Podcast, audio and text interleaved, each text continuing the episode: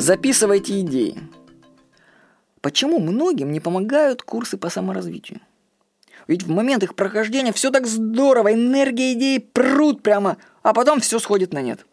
И у меня появилась мысль, почему так происходит. Мы просто забываем информацию, которую нам давали. Забываем. Ее вытесняет другая, более актуальная на данный момент информация.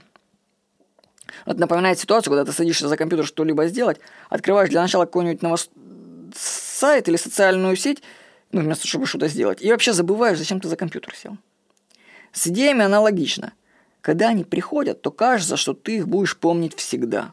А уже через пять минут ты их забыл и даже не помнишь о том, что забыл. Поэтому предлагаю начать записывать идеи на бумаге. А также фиксировать на бумаге, что сделать идею. Вообще лучше сразу, как идея пришла, лучше ее сразу сделать, потому что чтобы она не забылась. Помните, мы забываем. Поэтому, кстати, у меня есть идея интересная. Многие люди и не могут годами сделать то, что они могли бы сделать за один день. Дело все просто в том, что они забывают, что нужно сделать. Потом они вспоминают, что они хотели сделать, и тут же опять забывают.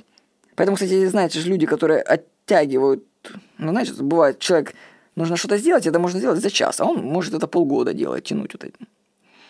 Причина в том, что он сперва находит себе оправдание, почему это не сделать прямо сейчас, а потом, когда он бы мог сделать, он просто уже забыл об этом.